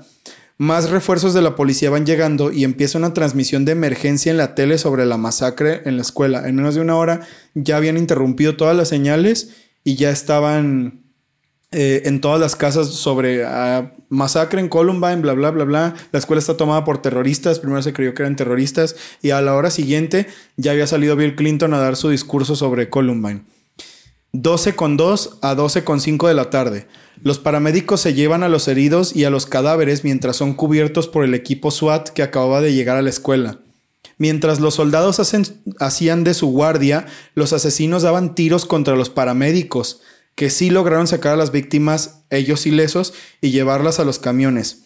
Cuando los paramédicos se van, Klebold y Harris dejan de dar tiros. No les importaba el SWAT, no, como que les importaba chingar a los paramédicos. No estoy seguro de por qué. Como que lo que querían era causar, como eliminar la esperanza, güey, o así de, miren, güey, creen que ellos los van a salvar, y, pero bueno, afortunadamente los paramédicos vivieron. Eh, 12.8 de la tarde. Después de los últimos disparos dados por los asesinos hacia los paramédicos, la maestra Patty Nelson dijo que escuchó dos estruendos muy fuertes dentro de la biblioteca, pero no vio qué había pasado. A esta hora fue cuando Harris se dio un tiro en la boca y Clebol se dio uno en la sien, matándose al instante. Los equipos SWAT, después de esto, tardaron todavía hasta las 4 de la tarde en entrar a la escuela para inspeccionarla temiendo que hubieran más personas, ya que se creyó en un inicio que habían 8 personas en grupo cometiendo la masacre. 3.40 de la tarde. La maestra Patty Nelson, junto con todo el personal de la biblioteca, es rescatado y ella es llevada a urgencias. Los cuerpos de Harris y Klebold son recuperados. 4.4 de la tarde. Los bomberos entran en la escuela con cuidado debido a que los aspersores contra incendio inundaron muchas partes de la escuela. Los aspersores se apagan y las alarmas son silenciadas. A las 4.38 de la tarde, el doctor Christopher Colwell y el paramédico Robert Montoya son escoltados por un grupo del equipo SWAT por la escuela para buscar a los sobrevivientes. Terminan de recuperar a los heridos, declaran muertos a los muertos y se dan cuenta de que a pesar de la ayuda que pidieron, el profesor Dave Sanders falleció debido a la hemorragia en el cuello. Él es recordado en el pueblo de Jefferson como un héroe. Claro, güey. Y el gimnasio de la escuela tiene el nombre de Dave Sanderson. Así, el héroe Dave Sanderson. A la madre, güey. 4.45 de la tarde se declara finalizada la masacre de Columbine con un saldo de 15 muertos y 21 heridos de gravedad. No, güey, aparte son 15 muertos que neta muchos murieron de manera muy aparatosa, güey. Muy grande, o sea, no es... Ay, cabrón, no está horrible, güey. Hay algunos, no los puse todos, güey. Es que si no, el capítulo va a durar cuatro horas, güey. Pero hay testimonios de gente que, que dijo a, algunos de los muertos que estos güeyes les decían, ¿crees en Dios? Y les decían, no, pues sí. Y, les, estos güeyes le respondían, ah, sí, pues Dios es gay. Y le disparaban así en la cara, güey. O sea, esto no se sabe si es cierto, güey. Hay gente que dice que no, hay gente que dice que sí.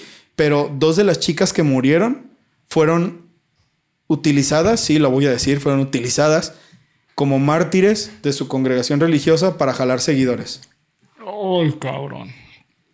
No, Santa tal y Santa tal bueno, no santa, más bien mártir tal y mártir tal murieron defendiendo su fe cristiana, así que que sepan que esta es la mejor congregación del mundo y ustedes tienen que venir aquí porque la fe los va a salvar y no se esperaron ni tantito para hacer de esto una mierda, güey, una mierda total, un, un punto de venta.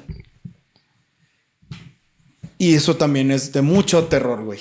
Eso también es de mucha preocupación y cosas horribles. Las causas nunca fueron claras, pero hay teorías como hay personas que conocen el caso, como les dije hace rato. La Iglesia Bautista de Westboro, que también es conocida como una organización de odio, dijeron que eran gays infiltrados, por decirlo de una manera, porque sus palabras fueron horribles, infiltrados para matar a sus hijos y contaminarlos con el gen gay. Esto fue lo que dijeron. Eran, también se dijo que eran agentes encubiertos del FBI, kamikazes que se mataron y que mataron a los estudiantes para hacer que la asociación del rifle quebrara o modificara sus posturas. Se dijo que era una venganza de los judíos debido a que Klebold era judío y quería causar un atentado. Esto no tiene ningún puto sentido, güey, así que lo descarto. Dijeron que fue porque habían jugado Doom y que Doom promovía el satanismo, la violencia, los tiroteos escolares, porque era muy parecido en la escuela, yo no sé de dónde pitos. También se dijo que Marilyn Manson, güey, porque su música promovía el satanismo. Es que tiene una canción, ¿no? Que habla... Que estaba muy de moda en ese momento. no, eh, no creo cómo se llama. Ni idea, güey. La verdad no. Eso sí no lo investigué. Debe ser, ¿eh? Debe ser. Porque sí, fue... Es, es cuando estaba muy de moda él. Sí. Y también Ramstein. Y Ramstein pues sí tiene... Incluso... No sé si esa es más nueva o es más vieja. Pero hay una canción de Ramstein que se llama Feuerfly. Que es este... eh, o sea, tira a matar, güey. Así se llama la rola. Y habla sobre guerra y la chingada. Entonces... Ah, bueno. Mucha gente, pues sí, como hablamos en Richard Ramírez, de su canción esta de Night Prowler de ACDC, pues se volvió a repetir lo mismo. Entonces se culpó mucho a Ramstein y a Marilyn Manson. Y exactamente eso que dijo Bernie hace rato, creo que es el dato más perro de todos, güey. La respuesta de Marilyn Manson en la entrevista con, con Michael Moore.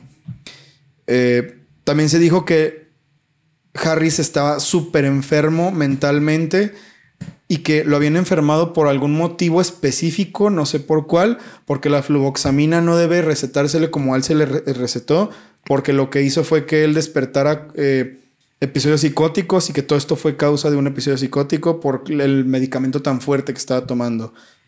Y la séptima, que es la más aceptada, es el bullying.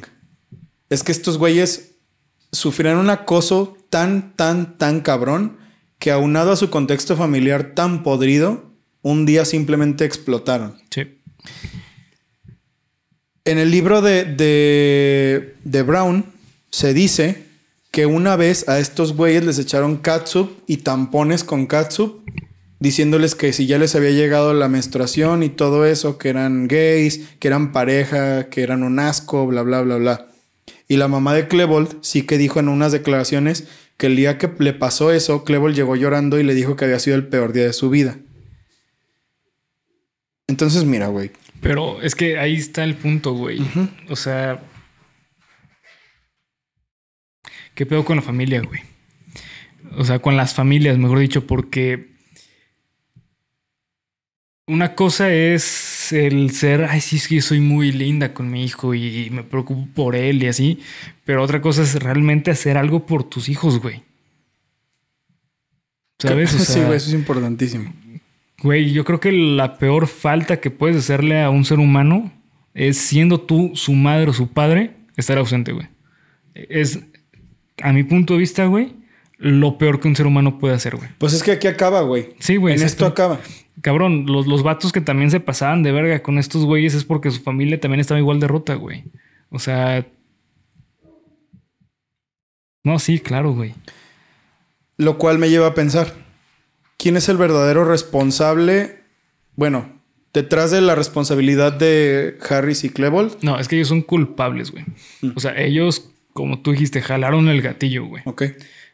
Eh, los ¿Quiénes son bullies- los responsables? Los bullies no jalaron el gatillo, pero provocaron que la persona, o sea, yo creo que en el momento en que el ser humano se dé cuenta o entienda que sus acciones tienen consecuencias directas e indirectas con otras personas, van a, la humanidad va a cambiar, güey. ¿Sabes? O sea, porque creo que vivimos en un pinche mundo súper enajenado de lo que pasa socialmente. O socialmente me refiero a, la persona que está al lado de ti. Y vivimos en un mundo egocentrista tan cabrón, güey, que la persona piensa que solamente tú eres el importante. O sea, que una persona piensa que solo tú eres una persona importante, güey. Y estas son las cosas que, que provoca ese tipo de pensamiento, güey. Pues mira, güey. La razón por la que me gustó tanto lo, lo que vi del documental de Bowling for Columbine es que el mensaje es claro, güey. Un problema muy grave, muy grave, es la facilidad con la que puedes conseguir Sí. un arma en Estados Unidos, güey. Sí, también. Eh, lo más importante de todo, creo que ya lo dijiste, güey. Es tu actuar como ser humano Sí. de modo tan egoísta que ni siquiera la vida, güey, la individualidad de la persona que está al lado tuyo te importe. Eso es lo peor, güey. Eso es, eso es lo peor de este caso, ¿no?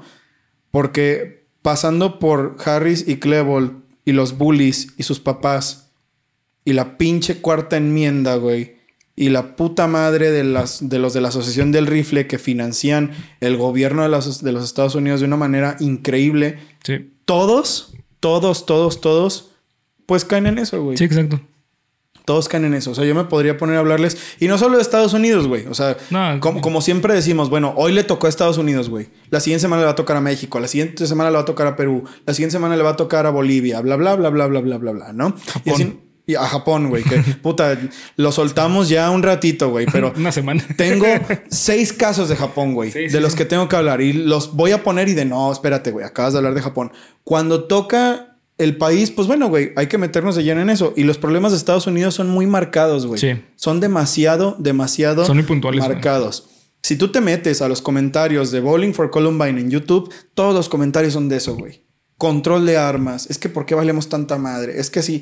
Y sabes qué, güey, hay también comentarios de gente que dicen, es que ellos no dicen ninguna mentira, porque al inicio hay testimonios, eh, haciendo un poquito de spoiler, no es nada, güey, son los primeros segundos del documental en el que la gente dice, es un, es un deber del ciudadano americano estar armado, porque ¿quién va a cuidar de tu familia? La policía no va a venir. Y luego dicen, tú le hablas a la policía porque ellos tienen armas, pues ¿por qué mejor no tienes armas tú y te saltas a la policía? Sí, uno de los argumentos que había escuchado al respecto era si ellos tenían armas, ¿qué hubiera pasado si alguien más, otro estudiante dentro de la, de la escuela hubiera tenido armas? Es como de, güey, es como, o sea, se están justificando en el hecho de sí, por eso pasan cosas feas porque las personas no tenemos armas. Sí, y, y- y no falta, güey.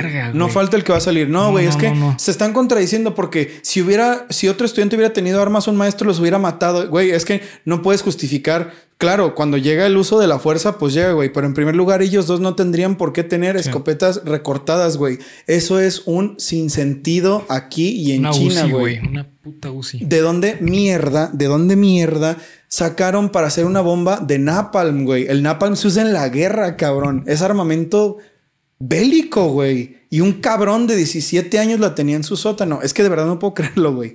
De verdad no, no lo entiendo. Este es uno de, esas, de esos episodios en la historia de la humanidad que no tienen ni pies ni cabeza, güey. Esto no tuvo que haber pasado nunca. Sí. Esto no tuvo que haber pasado nunca. Y las causas son muchas. Entonces, yo los invito a ustedes, amigos, a que saquen sus propias conclusiones, güey. Porque esto, este debate es interminable, güey. Sí, sí. Este debate es interminable. Eh, pero pues no sin antes decir que tanto Rachel Scott como Daniel Rohrbrook, como, ahorita les voy a decir todos, como, como, como, como, como, como William Dave Sanders, como Kyle Velázquez, como Steven Curnow, como Casey, Casey Bernal, como Isaiah Shoels, como Matthew Ketchter, como Lauren Townsend, como John Tomlin, como Kelly Fleming, como Daniel Mauser, como Eric Harris y Dylan Klebold, son gente que murió sin ningún propósito, güey. Sí. Sus muertes no tuvieron ningún propósito al momento, y así de cabrón se los digo, porque nada ha cambiado, güey. No, nada.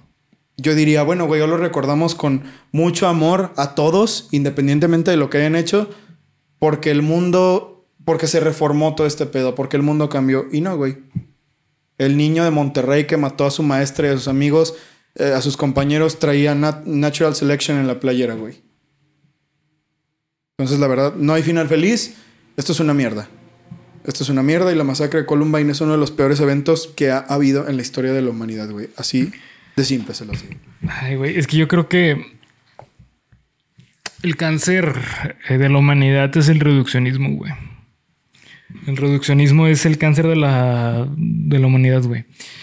Porque el tú pensar, el tú creer, el tú, sí, pues el tú creer que hay selección natural y que debe ser de una manera cuadrada, güey, de una manera convenientemente chingona para personas privilegiadas. Ya, güey, o sea, la verga, ese es el gran problema de la sociedad, güey. ¿Estaban enfermos? Sí, sí estaban enfermos. Sí, tenían un gran problema, güey. La neta est- estaban rotos, los dos estaban rotos. Eh, es muy curioso porque este, siempre me olvida el, ape- el apellido. Klebold. Clay, Claybolt. Ese vato, híjole, güey. Lo peor que le pudo haber pasado fue conocer a este güey. O sea, en serio. ¿Tú crees que si no lo hubiera conocido no se habría No, el güey no hubiera involucrado hecho- en todo esto? No, para nada. O sea, es que se, se nota que la línea de pensamiento eh, estaba siguiendo los pasos de este cabrón. O sea, ¿por qué? Porque encontró a alguien con quien sentirse seguro, güey, en sentido de, pues bueno, con él, él no me molesta. Pero creo, tengo entendido, güey, que incluso este Harris ¿Lo molestaba? lo también? molestaba, güey. Pues no lo dudo, güey. Sí. Tenía, un, tenía una relación muy... eh, Muy odio, de amor. sumisión. Sí, sí. Muy cabrona, güey. Sí, sí. No, no lo dudaría ni tantito, güey. De que si él iba en contra de lo que él pensaba, Sí. pues ve, cabrón. O sea, no, güey, su amigo y lo dejó ir. O sea, podemos decir que a lo mejor si era su amigo, lo amenazó de muerte en un pinche blog. O sea, ya viste todo lo que hizo a este güey que tenía más cercano que no le habrá hecho. Sí. No, a la verga, güey. Lamentable, güey. La verdad, esta es una de las peores cosas de las que he leído, güey. Y vaya que he leído muchas cosas. Entonces, pues bueno. Columbine. Columbine nos muestra Sí. que, Nos falta avanzar mucho como que nos sociedad. falta avanzar mucho como sociedad.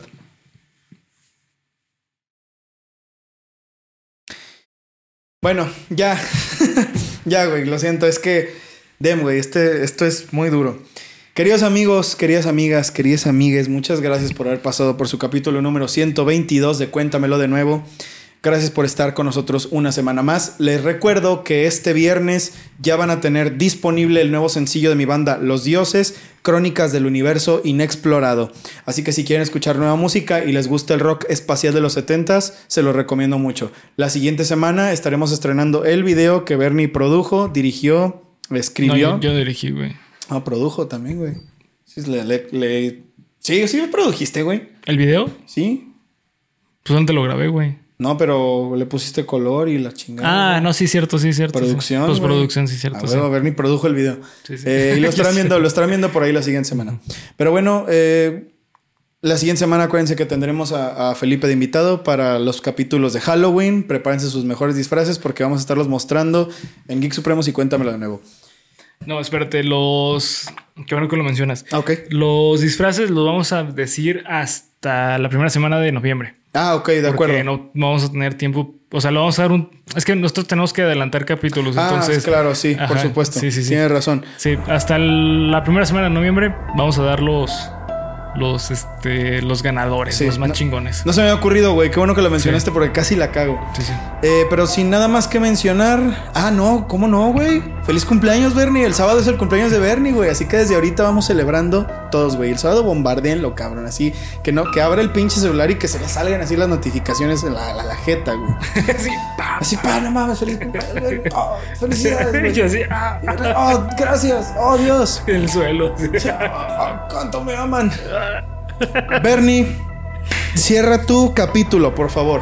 Eh, nada más, muchas gracias por ver, comentar y suscribir. Recuerden seguirnos en todas las redes sociales que nos encuentran como Geeks Supremos en cada una de ellas. Fácil y sencillo, acá abajo en descripción. Este, pues nada más. eh, gracias. Nos vemos hasta el próximo video. Pinche tema de la mierda. Sí, güey. ya, güey, nos Me tiene bien destrozó- me- psicoseados. Me, me licuó el cerebro, güey. Todo bien, güey, todo bien. Todo está bien, cabrón. Estamos, estamos bien. Nos vemos la siguiente semana. Disfruten su miércoles, señor Bros. Adiós.